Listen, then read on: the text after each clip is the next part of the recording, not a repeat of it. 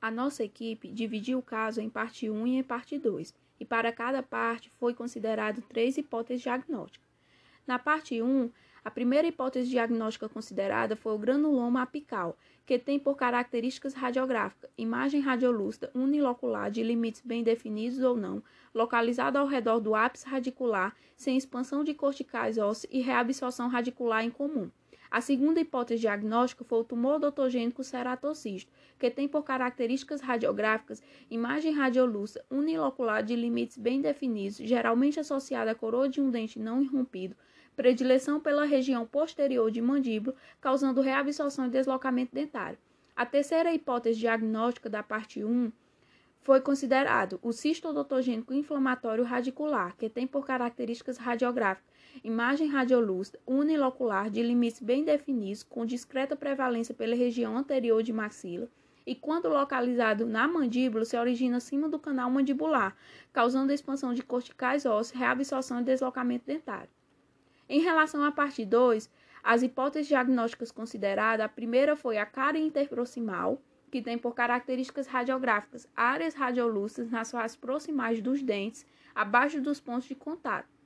A segunda hipótese diagnóstica foi a fratura dentária horizontal, que tem por características radiográficas interrupção da radiopacidade, área radiolúcida, que é um traço radiolúcido, né, mostrando a descontinuidade do tecido. E a terceira e última hipótese de diagnóstico da parte 2, que foi considerado, eh, foi a cárie secundária, que tem por característica radiográfica área radiolúcida entre a restauração e o dente. A característica clínica e ou radiográfica que foi crucial para chegar ao diagnóstico final do caso em questão foi o distanciamento de cerca de 2 milímetros entre o soário da lesão e a cortical superior do canal mandibular, que, segundo o livro do White, é, essa é uma característica de um cisto odontogênico. É, a outra característica, dente 36 extensamente cariado associado à lesão. Ou seja, devido à extensão da cárie, aconteceu o quê? Uma associação da cárie à lesão, proporcionando um cisto infectado secundariamente. Um cisto geralmente ele não é para doer, mas como ele foi infectado secundariamente, por isso que no caso o paciente estava com queixas álgicas esporádicas na região de molar inferior esquerdo, região de corpo mandibular. Então, por que, que ele estava sentindo dor? Porque o cisto foi infectado secundariamente devido à extensão cariosa. A gente descartou o granuloma apical porque o granuloma apical não tem expansão de corticais ósseas, segundo o livro do Neville. E a gente descartou o tumor odontogênico ceratocisto porque geralmente ele está associado à coroa de um dente não irrompido. Então a gente concluiu como diagnóstico final da parte 1 que o paciente tem um cisto odontogênico inflamatório radicular.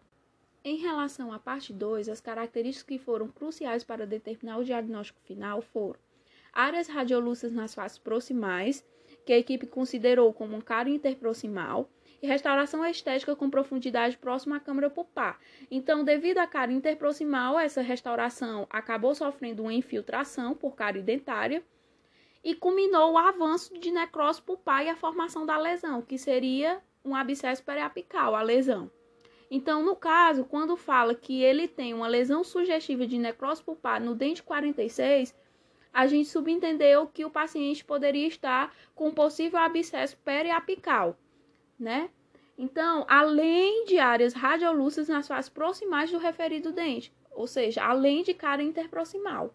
A gente descartou ser fratura dentária horizontal é, devido ser uma interrupção de radiopacidade, a mostrar um traço radiolúcido e acontecer mais em dente deciso. Descartamos a questão de ser cárie secundária devido à área radiolúcida da cárie secundária ser entre a restauração e o dente. Então, determinamos que, por diagnóstico final da parte 2, o paciente estaria com um abscesso periapical com cárie interproximal no elemento 46.